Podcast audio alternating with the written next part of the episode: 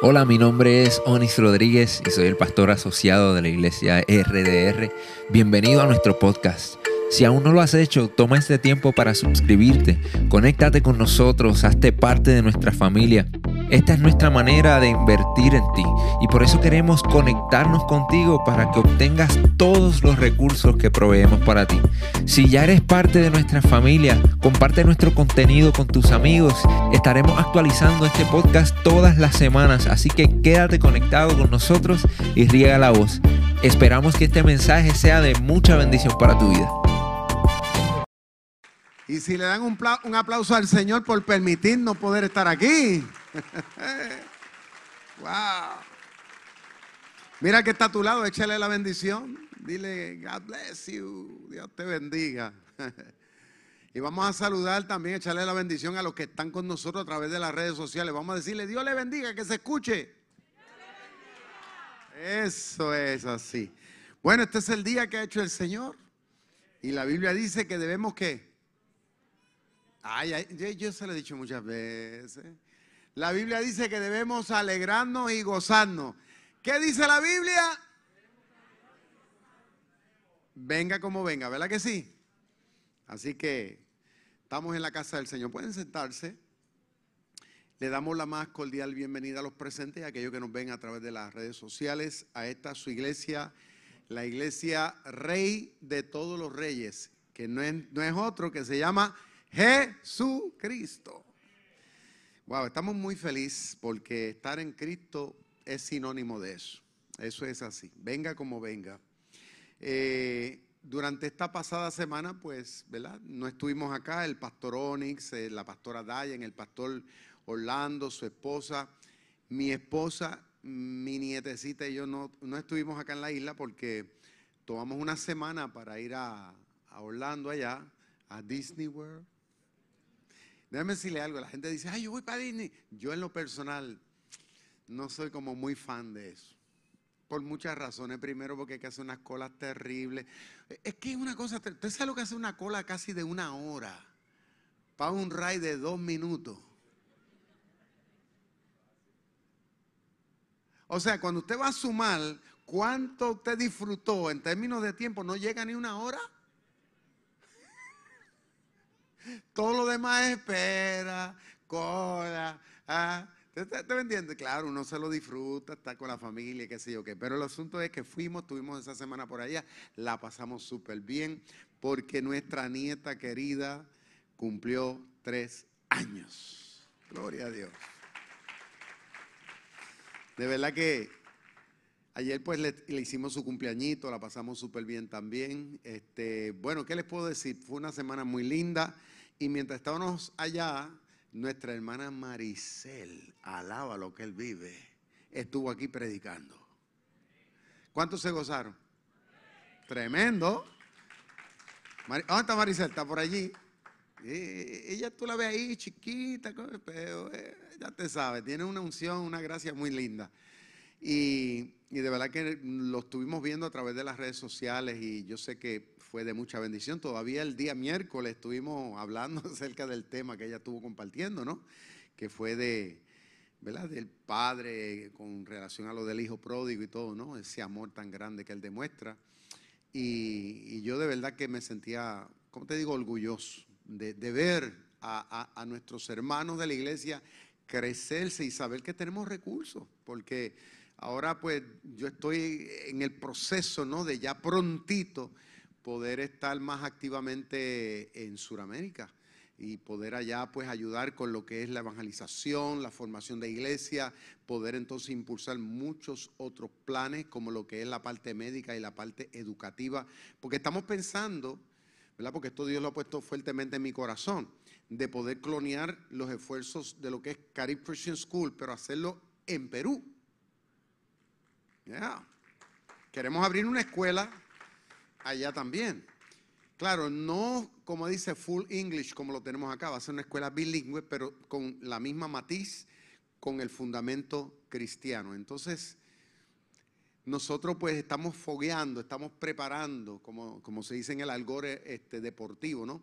A hermanos nuestros para que cuando nosotros estamos fuera, ellos entonces se encarguen de poder ¿verdad? Servir a la mesa la palabra del Señor. Así que nos sentimos honrados de contar con una batería de gente. Yo digo que tenemos como un dream team aquí de personas, ¿verdad? Que cuando se le necesita siempre dicen presente, no importa el reto, ahí están. Y nosotros nos vamos tranquilamente.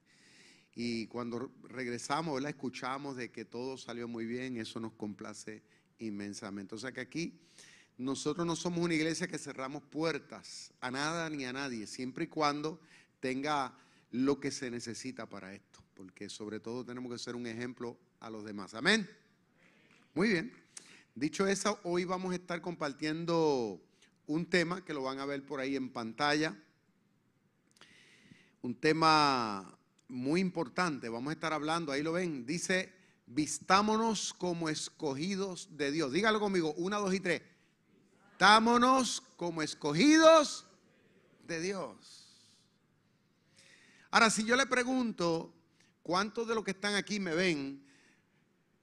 Eh, saben acerca de lo que realmente significa el haber sido escogido por Dios. Porque hemos escuchado tal vez de eso.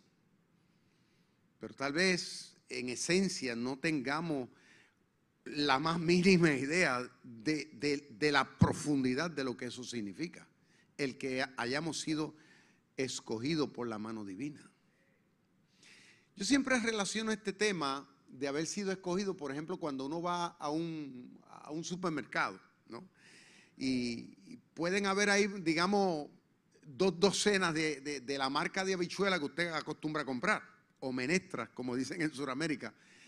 Y pueden haber dos docenas ahí, de la misma, de la, de la misma marca y todo ese tipo de cosas. Pero usted se para ahí frente, ya sea que usted va a coger una lata, dos latas o tres latas, lo que sea, pero usted siempre escoge por lo general, la que usted se quiere llevar.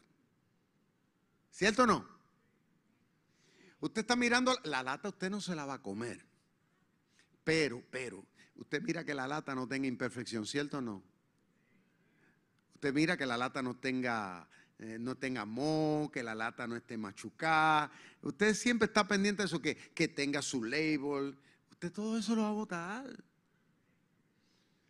Pero no sé por qué la mayoría de nosotros somos bien piqui para eso y somos selectivos.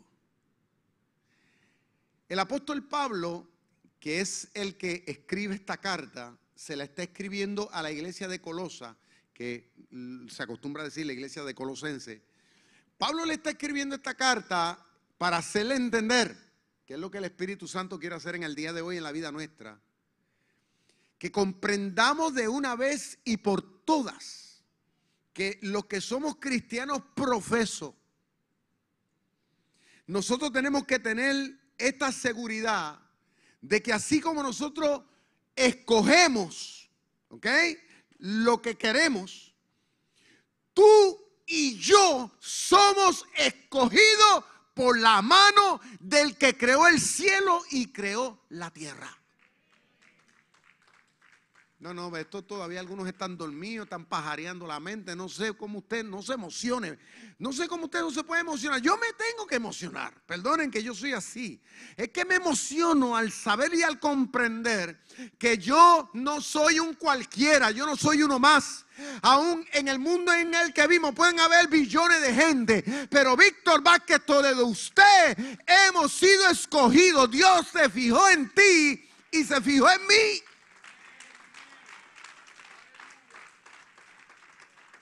Eso es grande. That is big. Usted tiene que aprender, procurar eh, eh, entender eso, saborear eso, enamorarte de ese principio. Porque si hay algo que el diablo y el mundo en el que vivimos está tratando de hacer constantemente, es que usted le reste importancia a quien realmente es usted.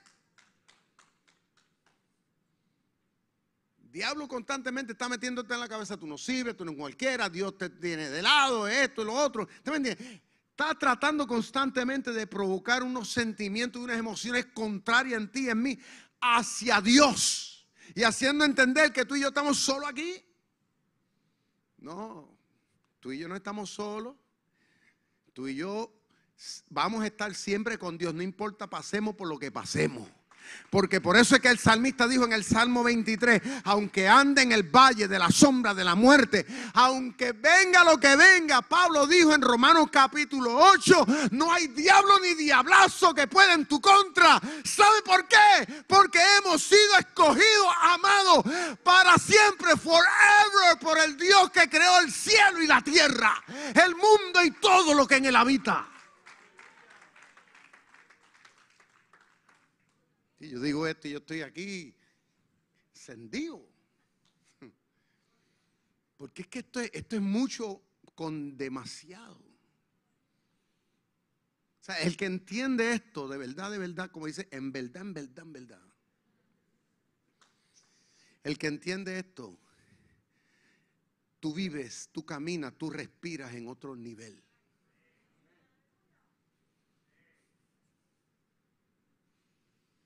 El que no, anda así.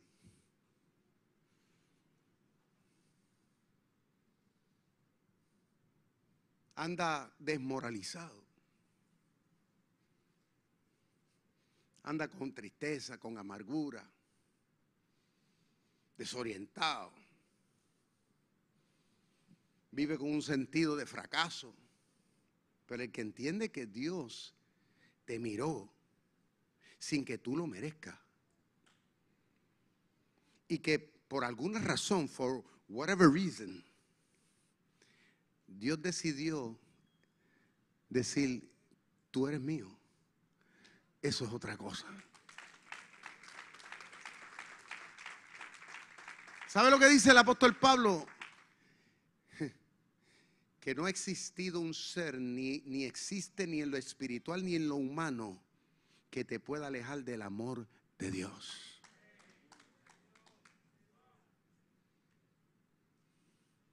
O sea que el amor de Dios siempre va a estar contigo. Los sueños de Dios contigo siempre van a estar ahí. Los sueños de Dios contigo siempre van a estar ahí. ¿Eh? ¿Eh? Que lo que Dios comenzó, no sé cómo, pero Dios lo va a hacer posible. Ah, estamos mejorando ahora. ¿Eh? Pablo está dirigiendo ahora esta carta a una comunidad de cristianos como nosotros que estaba viviendo en un tiempo y en una sociedad cambiante. El trasfondo de la gran mayoría de la gente en esta ciudad de Colosa, pues ellos venían del paganismo, o sea, no, no, no, eran, no eran judíos que conocían la Torá, que tenían algún, algún conocimiento, ¿usted me entiende?, del Dios de la Biblia. La gran mayoría de la gente en Colosa eran personas de trasfondo gentil, o sea, que no eran judíos de sangre. Eran personas como la mayoría de nosotros, ¿usted me entiende?, que que somos de otra cultura, que somos de otra nacionalidad y que cuando escuchamos del Evangelio, pues nos hemos convertido ahora. Ahora somos cristianos profesos y por eso estamos aquí y por eso no nos avergonzamos de decir que somos creyentes. ¿Cuántos están conmigo? ¿Eh? Esta, esta gente de Colosa eran así. Pero el tiempo en que Pablo le escribe, como les dije, era un tiempo en que la sociedad estaba pasando por unos cambios bien abruptos en todos los sentidos, como lo que está pasando en el tiempo presente. Uno cuando ve las noticias o consideramos cómo están las cosas allá afuera, uno dice, wow, esto de verdad que esto va de mal en peor, porque para los tiempos, cuando yo me criaba, pues las cosas eran como que diferentes, habían, habían unos principios, había más moral, había más respeto, ¿usted me entiende? Había más vergüenza. Ahora pues uno dice, eh, ahora la gente como que son más desvergonzadas, ahora la gente no tiene ética, ahora la gente no tiene moral, ahora como que la gente no, no tiene respeto. Cuando uno se mueve por la calle y uno ve, y cuando uno va a la playa, la misma música que escuchábamos nosotros cuando jóvenes no es la misma música ahora. yo escuchaba para el tiempo mío, ¿no? Yo podía escuchar una música romántica. ¿eh? Pero ahora usted va a la playa y usted lo que escucha es reggaetón bien pesado. Una cosa demasiado muy explícita. Y lo más triste de eso es que usted ve que la gente lo acepta ya como normal. es el mundo que vivimos, ¿no? Y a eso podríamos sumarle muchísimas otras cosas.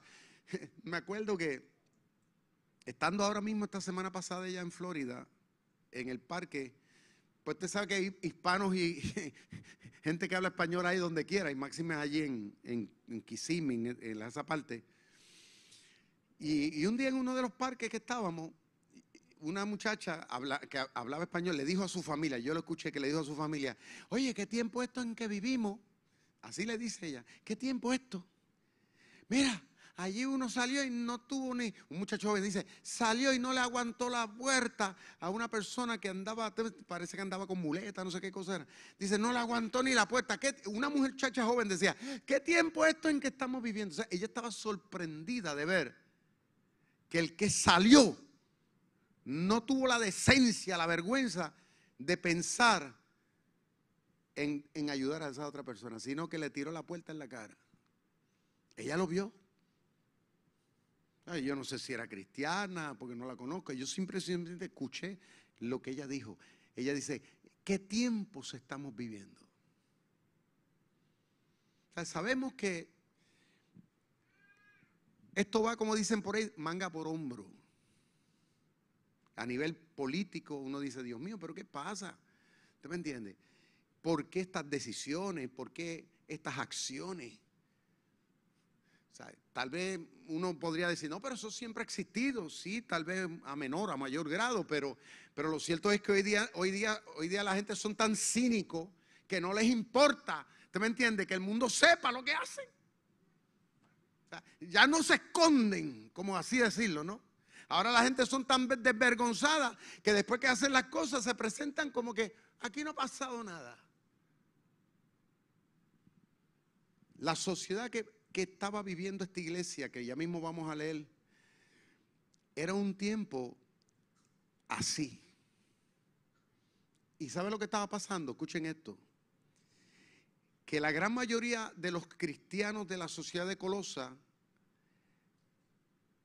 eso lo estaban viendo como algo normal y aceptable, al punto que asimismo vivían ellos en el tiempo en el, que estamos viviendo. Entonces, ¿qué está pasando hoy? Vamos a, venir nosotros al siglo XXI, tú y yo ahora, ¿eh? dentro de la atmósfera cristiana general, porque no vamos a hablar meramente de aquí en general, la iglesia de Cristo en el mundo entero. ¿Cuál es el fenómeno que tenemos ahora? Particularmente en, lo que le llaman América acá. Pues el fenómeno que tenemos es que la gran mayoría de nosotros igualmente estamos expuestos a esta sociedad que de igual va en decadencia. ¿eh? Igual. Entonces, nosotros inconscientemente estamos asimilando todo eso y lo estamos adoptando en nuestros propios estilos de vida. Y Pablo le dice a la iglesia de Colosa, como el Espíritu Santo me está diciendo a mí y a usted hoy aquí, es que la conciencia que nosotros tenemos que cultivar, esa palabra no nos olvidemos, cultivar, o sea que todos tenemos una responsabilidad, una conciencia de que aunque estamos en este mundo, igual que todo el mundo, pero hay una diferencia. Y es que a, distintos a ellos, tú y yo ahora hemos sido escogidos. Y como si hemos sido escogidos, Pablo dice que ahora tenemos la santísima obligación de procurar vestirnos como gente que ha sido escogida por la misma mano de Dios. ¿Cuántos adoran al Señor?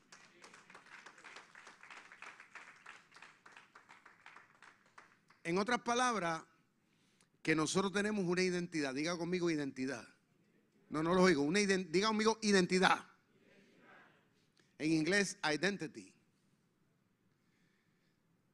Si tú y yo vamos a jugar en un equipo serio, pues lo primero es que usted le dan un uniforme, ¿cierto o no? Ay, me quedé solo aquí. ¿Le dan una camiseta o no le dan una camiseta? Claro, que dice el nombre del equipo y tiene el color que usa todo el equipo.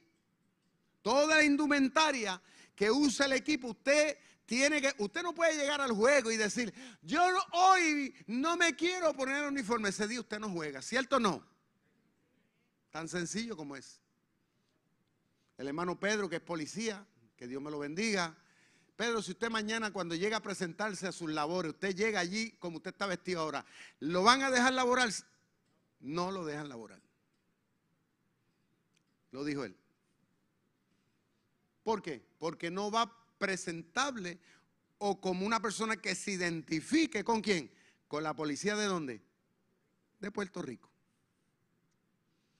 Pablo lo que está tratando de hacerle entender con esto que vamos a leer ahora a la iglesia es que tú y yo tenemos que tenemos que ahondar en nosotros el entendimiento y, y comenzar a trabajar con unas áreas de nuestra vida de manera que cuando nos presentemos a la sociedad, no importa cómo sea el mundo, pero nosotros tenemos que presentarnos al mundo y a, la sociedad con una identidad cristocéntrica, conforme a lo que somos ahora. No puede ser igual que antes. ¿eh? O no podemos ser idénticos a ellos. O sea, ahora tú y yo tenemos otra camiseta, tenemos otro color y tenemos otro nombre porque jugamos para otro equipo. ¿Ah?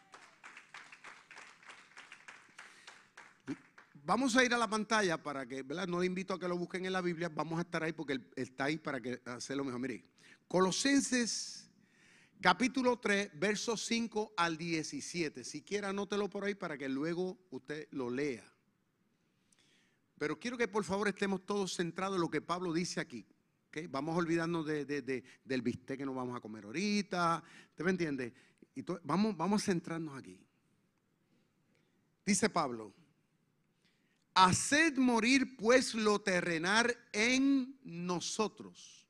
Cuando dice vosotros, está hablando de todos. O sea que el énfasis es ahora como cristiano tenemos que procurar hacer morir todo lo que es de aquí, del, mundo terrenal. Número uno, Pablo dice fornicación, impureza, pasiones desordenadas, malos deseos, avaricia, que no es otra cosa que querer tener lo de uno y lo ajeno, que es idolatría, cosas de las cuales la ira de Dios viene sobre los hijos de desobediencia en los cuales nosotros también anduvimos en otro tiempo, cuando vivíamos en ella. Pero ahora, Pablo dice, tenemos que dejar todas estas cosas. Pablo dice, la ira, el enojo, la malicia, la blasfemia, palabras deshonestas de la boca, alaba lo que él vive. No mintáis los unos a los otros, habiendo despojado del viejo hombre con sus hechos y revistámonos del nuevo, que no es otra cosa que, la identidad de Cristo. El cual conforme la imagen del que lo creó se va renovando hasta el conocimiento pleno, donde no hay griego ni judío, ni circuncisión ni incircuncisión, bárbaro, ni escita, siervo ni libre, sino que Cristo es el todo y en todos.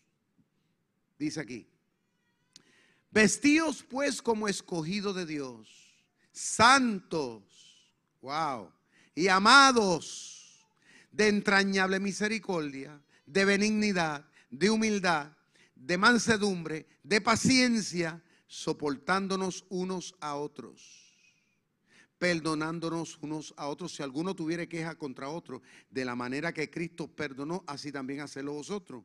Y sobre todas estas cosas, vestido del amor, que es el vínculo perfecto, y la paz de Dios gobierne vuestros corazones a la que asimismo fuimos llamados en un solo cuerpo y sed agradecidos. La palabra de Cristo mora en abundancia en nosotros. enseñándonos, exhortándonos unos a otros en toda sabiduría, cantando con gracia en vuestros corazones al Señor, con salmos y himnos y cánticos espirituales. Y todo lo que hacéis, sea de palabra o de hecho, hacedlo todo en el nombre del Señor Jesús, dando gracias a Dios el Padre por medio de Él, que no es otro que Cristo. ¿Cuántos dicen amén? Muy bien. Fíjense que Pablo ahora hace un énfasis brutal, como decimos nosotros acá, terrible, al extremo, de hacernos a todos entender que como parte de este nuevo equipo que todos ahora somos, nosotros tenemos que procurar cultivar esta nueva conciencia y procurar practicar un estilo de vida que tenga la identidad cristiana.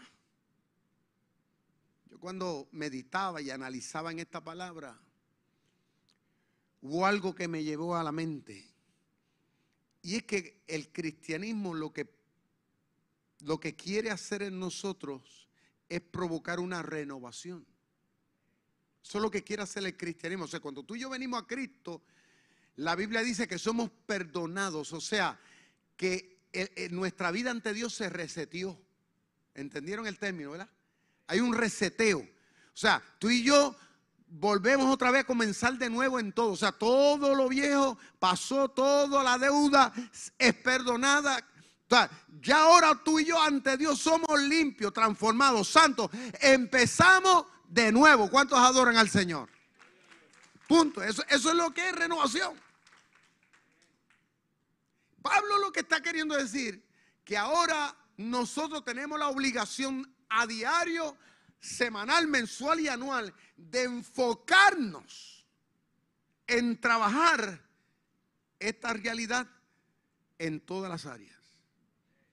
O sea que no podemos ser gente irresponsable, seguir pensando como pensábamos antes, seguir actuando como actuábamos antes, seguir tomando decisiones como las tomábamos antes, seguir con las discordias como antes procurábamos hacer. O sea, nosotros no podemos seguir en esa línea.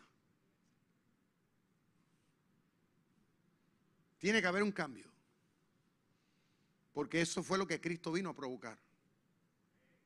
Por medio del Espíritu Santo, por medio de la palabra, ahora tú y yo tenemos que procurar, ¿usted me entiende? Por, nuestro propio bien y para brindar honor y gloria al reino, a lo que somos ahora, tenemos que presentarnos al mundo como una persona con una conciencia, con una mente distinta. A tal punto que Pablo hace énfasis aquí, dice que las palabras deshonestas de la boca, Pablo dice, pues mira, eso tiene, eso tiene que pasar. Eso, no podemos seguir en eso. O sea, los toños, los ajos, eso, tiene que, usted sabe, usted tiene que eliminar eso. El estar mintiendo, porque hay gente que dice, no, pastor, pero que vivimos un tiempo difícil. Esto es una época, ¿usted me entiende? Donde todo el mundo, sí, el que no miente no avanza. Mire, ve, ve, Si usted miente, da una mentira, usted tiene que decir dos. Porque una mentira tiene que tratar para tapar otra. Entonces, es mejor decir la verdad de una salga el tiro por donde salga. Una de las cosas que dice el Señor en Juan 14, 6 dice, yo soy el camino, pero dijo, yo soy la verdad. O sea que el carácter, la esencia del Dios nuestro es que es verdad. Y la verdad Él la va a honrar en cualquier liga. Al momento tal vez la gente, ¿usted me entiende? Parezca que usted sale atrás, pero la verdad siempre lo va a honrar y sobre todo va a poner el nombre de Dios en alto. ¿Cuántos adoran al Señor? Entonces, Pablo dice que nosotros ahora como creyentes tenemos que vestirnos, o sea, tomar la decisión ahora de quitarnos la ropa vieja, o sea, las maneras como pensábamos antes, actuábamos antes, eh, que, era, que era muy fea, pues ahora tenemos que todos los días ponernos otra vestimenta. ¿Eh? Que nos haga lucir mejor en la escuela, Porque, porque la gente en cualquier liga le gusta siempre el pleito, la controversia, la gente por, cuando es cuestión de posición en los trabajos, la gente se pelea muchas veces. Ay, que yo quiero esa posición y a veces están dispuestos a cortar la cabeza a quien sea por, por alcanzar unas metas. Y les arruchan el palo a aquel y hablan, con, y hablan mal del otro, dañan reputación. Eso es el diario vivir en el mundo entero. Pablo dice que nosotros como cristianos no debemos andar en eso. O sea, las cosas tú y yo no las alcanzamos así. Eso a Dios no le gusta. El cristiano no puede seguir en eso. Si otros lo hacen allá afuera, eso es su problema. Pero ahora tú y yo tenemos que entender que si las cosas no se dan, escuche bien, no se dieran, es porque Dios no las quiere. Que humanamente usted no va a tratar de hacer algo negativo para tratar de avanzar, porque eso no honra. Eso no es parte de, de esta nueva conciencia que tenemos de parte de Dios. Nosotros no podemos andar siempre buscando pleito con la gente o procurar siempre estar mirándole la falta a los otros. Uno no puede vivir en eso, en contienda y siempre molesto. Es más, hay gente que vive todo el tiempo en contienda con el marido. Y yo sé que esto va a picar ahora. Mujeres que andan siempre en pleito con el marido. Y todo el marido dice y hace siempre es una cosa y una actitud. Cuando novio, no. Ahora sí, ahora todo lo que hace siempre le molesta. Mire, véale lo bueno, no esté viéndole lo malo. Dios quiera que ese que dijo amén se mantenga vivo después que salga de aquí. Alaba lo que él vive. Pues está orando por ti, varón. Pero eres bravo, de verdad. Dios te bendiga porque eres de, eres de los genuinos. Él lo digo, él lo digo, él lo digo. Pero la, la, realidad es así. Hay gente que siempre está mirando la parte negativa, siempre mirándole la pajita al cuadro y no se dan cuenta de la bendición que tienen a su lado. O sea, hay personas, mujeres, ¿no? Digo, estoy hablando mujeres, ahorita los hombres van a llevar su fuetazo también. Pero hay veces las mujeres que a veces son muy quisquillosas. Entonces el marido está ahí, está fajado, está haciendo y ella siempre, y, y no va a hacer aquello, pero mira, date cuenta de lo que te está dando de lo que está haciendo. Siempre están pensando en lo que no tienen y no valoran lo que tienen. La mujer cristiana, Pablo lo que está queriendo decir aquí, usted tiene que enmarcarse dentro de una conciencia distinta ahora.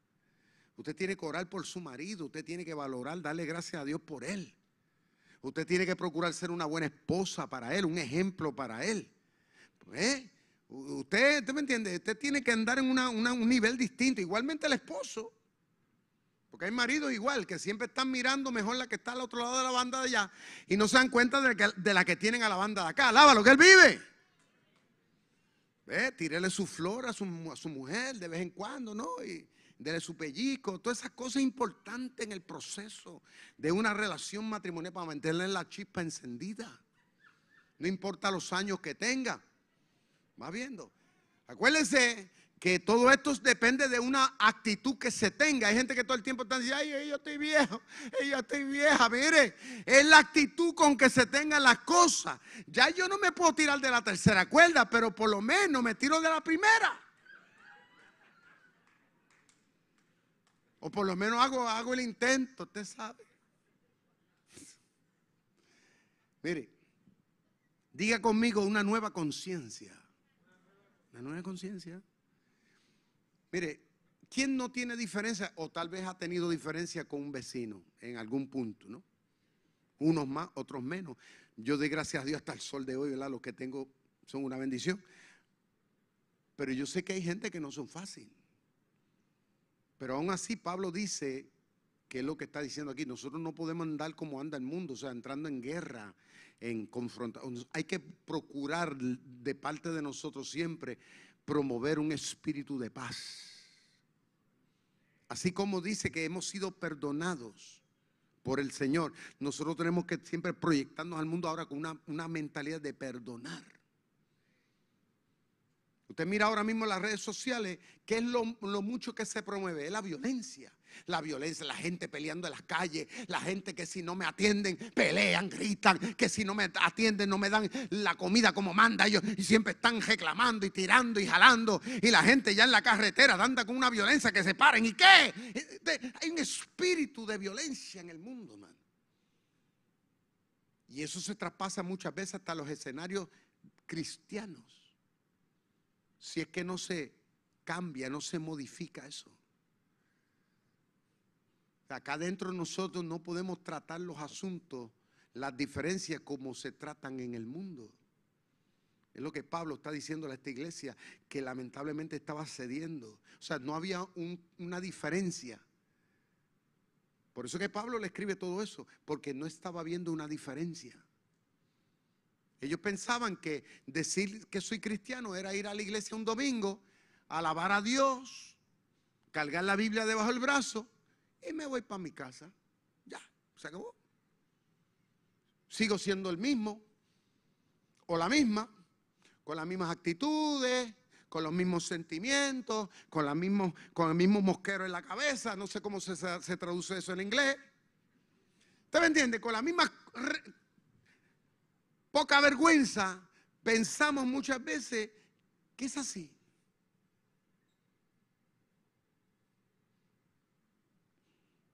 Una de las cosas, como le dije, que quiere y que provoca el tener la experiencia cristiana es una renovación. Aquí el más, el que menos, siempre tenemos nosotros malas costumbres, porque traemos ese rastre del mundo. Unos tienen por costumbre hacer unas cosas, otros otras. Vicios, todos tenemos distintos tipos de vicios. Porque a veces la gente cuando habla de vicios solamente piensan en, heroína, cocaína, ese tipo de cosas. Pues no, un vicio es mucha. Un vicio es una palabra muy abarcadora. Un vicio puede ser comer de más. Y déjeme decirle una cosa. Hay muchos que tienen ese vicio y lo tienen en high, en full. Se comen lo de ellos y lo ajeno. ¿Eh? Y la Biblia dice que eso es glotonería. ¿Eh? Y es un vicio. A veces pensamos, no, es que es un vicio, es un vicio este, que no es pecado. Pues si es pecado, usted sabía que la Biblia, uno, una de las cosas que, que denomina como pecado es el comer en exceso. Porque se está, usted se está autodestruyendo. Que es el cuerpo, el templo del Espíritu Santo. Usted, mismo está tentando en contra de su salud. Entonces, hay, vicios, como por ejemplo el, vicio de estar en un juego. Hay gente que tiene un juego que apuestan lo de ellos y lo ajeno. Y, y si no de una manera, lo hacen de otra otros que tienen el vicio de la pornografía. Están en la iglesia, están en el Evangelio y todavía se le ha hecho bien difícil dejar ese asunto, porque ya es una dependencia. Y piensan que no es malo. Yo no le hago mal a nadie. Pero la Biblia llama eso eh, fornicación. ¿Está viendo? O lo, denomina como adulterio, porque usted está deseando una persona que no, es, que no es su esposa ni su esposo. Si que usted está casado y si está soltero, pues fornicación. ¿Va viendo? El asunto es que hay, hay, hay distintas formas de vicios, ¿no? que uno cae en costumbre que antes nosotros teníamos, que nos hacían daño y que le hacíamos daño a otro, pero que ahora pensamos que no es necesario trabajar eso, que no es necesario suspender eso, modificar eso, o sea, renunciar a todo eso. Pensamos que no, no lo debemos hacer. Antes teníamos un comportamiento, un temperamento, una cosa, como me dijo uno una vez, un líder en la iglesia. Ay, pastor, yo siempre he sido así y seré así. O sea, un hombre con una actitud bien grosera. Y yo lo miré y le dije, Dios nos ha o nos está llamando a que tú y yo tenemos que cambiar. Porque si, yo digo lo mismo que usted, pues nos vamos a matar los dos. O sea, nosotros ahora estamos retados por el Espíritu Santo y la palabra a entrar en una nueva dimensión. Diga conmigo dimensión. Una nueva dimensión. Y a procurar modular estas cosas, cambiar esto. Tal vez eso no lo vamos a hacer de la noche a la mañana. Quiero ser claro. O sea, Pablo no está diciendo esta lista aquí de muchas cosas, porque esto es mágico. Tú entras en una cápsula y va a hundir un botón y usted va a salir al otro lado ya totalmente. No, no. Esto es algo que hay que irlo trabajando con la ayuda de Dios todos los días. ¿eh? Porque, porque, yo, antes, yo antes era así. Antes una persona me decía una cosa, yo hacía frente rápido. Yo no me dejaba dar dos veces. ¿Cuántos eran así? Me están dejando solo. O sea que el pecador aquí era yo. la mayoría de nosotros no nos dejábamos. ¿Por qué? Porque desde chiquito la mamá de uno le va diciendo, nene, tú no te puedes dejar dar. Si tú te dejas dar, yo te voy a dar. Así me decía mi mamá. Pues yo aprendí que yo tenía que dar primero. Porque que dar primero da dos veces. Ah, ¿verdad? Eh, tú lo sabes, Pedro. Entonces, Ahora como cristiano uno tiene, mire, yo nunca me olvido el hermano Iván que está por aquí, que es diácono. Un día estábamos allá atrás trabajando en el, en el Rey de Reyes Pre, que íbamos a llevar el papero, y yo guillado me puse a ensoldar con los muchachos, yo aprendiendo, ¿eh? y está ahí, y yo, ay, wow, tremendo. Y en una se me olvida que eso estaba el rojo vivo, y yo metí la mano porque iba a sacar algo que estaba más adentro, y toqué, Ah, eh, eh, eh, con la mano lo toqué. Imagínese usted, instintivamente uno tiende a dar para atrás. Cuando echo la mano para atrás, le he dado con el codo al hierro. O sea que tuve dos en una. Me quemé y le di al codo, como usted no tiene, no me rompí el brazo, no sé ni por qué. Cuando el hermano Iván está al lado mío, yo dije, gloria a Dios. Iván dijo, pastor, hoy me he convencido que usted es un hombre de Dios.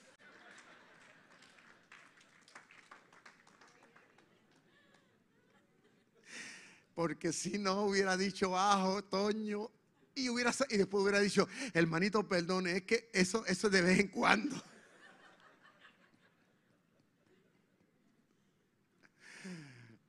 No me quiero hacer más santo que nadie. Lo cierto es que son cosas que uno va trabajando por los años. Porque déjame decirle algo. Hay veces que uno tiene la tentación y cuando uno se pone bien encolerizado, ¿no? bien con mucho coraje, uno tiene la tendencia siempre a decir sus cosas. Pero como les digo, esto es algo que tú y yo tenemos que proponernos, que somos ahora, tú y yo somos gente escogida, somos gente que ahora jugamos para un nuevo equipo y como tal nosotros tenemos que procurar trabajar dentro de una atmósfera, una dimensión totalmente diferente. Diga conmigo diferente. Diferente. Den un aplauso al Señor. Diferente.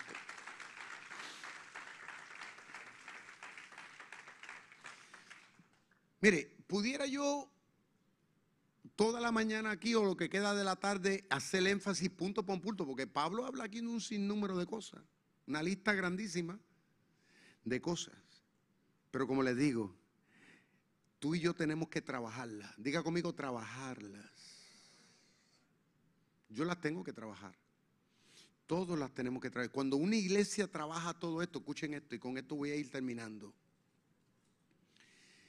Surge el efecto que pasamos de una renovación, nos convertiremos entonces en la sociedad en que, en que, vive, en que vivimos en un agente de transformación. ¿eh? O sea que yo cambio para a la vez llevar al mundo hacia otro cambio. O sea que de la manera que mi esposa, tu esposo, nuestros hijos van a cambiar, es cuando ese cambio se provoca primero en nosotros, cuando tú lo trabajas. Pero si tus hijos todavía te, ven maldiciendo, echando peste, con actitudes groseras, si todavía te ven eh, eh, viendo, mirando lo que no debe mirar, ¿usted cree que ellos van a entender realmente lo que es el cristianismo? ¿Ellos van a optar por querer ser cristianos? Si no ven en nosotros la identidad de Cristo. Eso es lo que Pablo está queriendo decirle a los cristianos aquí. Es lo que el Espíritu Santo me está llevando a mí. Que si los políticos, que si la sociedad cada día va de mal en peor, pues, yo tal vez no puedo cambiar a todo el mundo, ni usted tampoco, pero si yo, en el micro, en mi vida, yo, de forma micro, yo, comienzo a trabajar eso, y a la vez soy una influencia en la vida de los que me rodean todos los días. Pero lo mismo hace usted, donde usted está. Usted está cambiando, pero a la vez ese cambio provoca que los que están alrededor suyo cambien. Entonces ya entramos dentro del aspecto de lo que es el macro. ¿eh? Entonces la iglesia o el cristianismo nos vamos a presentar al mundo como un agente de transformación. Vamos a ser una influencia.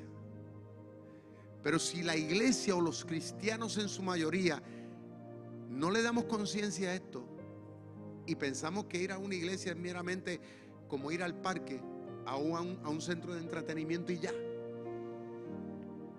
pues realmente el mundo en el que vivimos no va a tener ninguna esperanza. Tu familia no va a tener esperanza de nada. La esperanza la transmitimos nosotros. La gente van a querer entrar dentro de esta, dentro, o sea, mejor dicho, van a querer jugar del equipo de que ahora tú y yo estamos cuando veamos que tú y yo honramos la camiseta.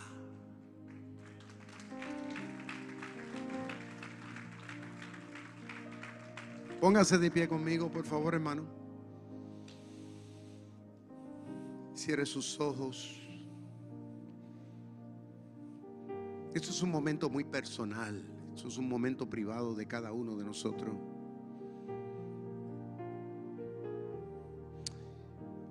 Aquí una de las cosas que usted ¿verdad? poco va a ver en la iglesia Rey de Reyes es que nosotros aquí tratamos de torcerle el brazo a la gente a, cosas. Aquí nosotros no, no es nuestra costumbre.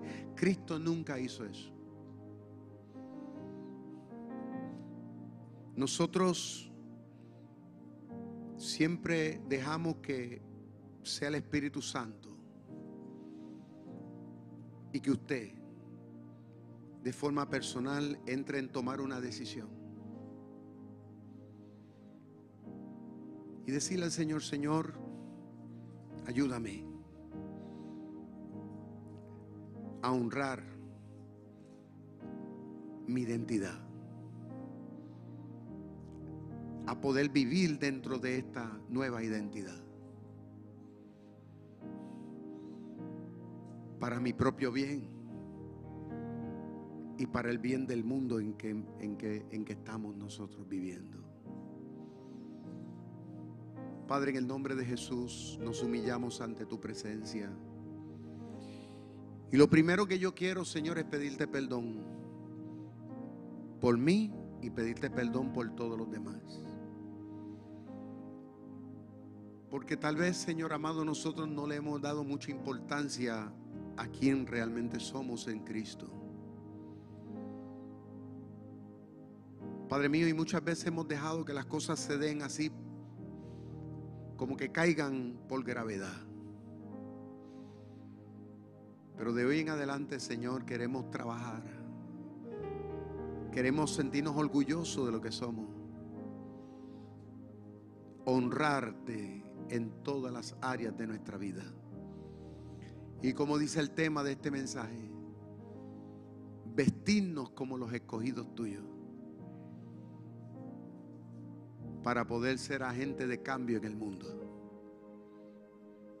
En el nombre de Cristo. Amén.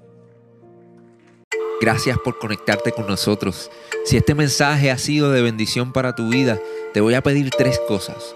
Primero, Parte de nuestra familia. Suscríbete a nuestro podcast y conéctate todas las semanas con nuestro contenido. Número 2. Comparte nuestro contenido con tus amigos. Y número 3. Considera la posibilidad de asociarte con nosotros. Si Dios ha impactado tu vida a través de este ministerio, ayúdanos con tus donaciones a continuar bendiciendo a mucha gente. Lo puedes hacer yendo a iglesiardr.com diagonal donaciones.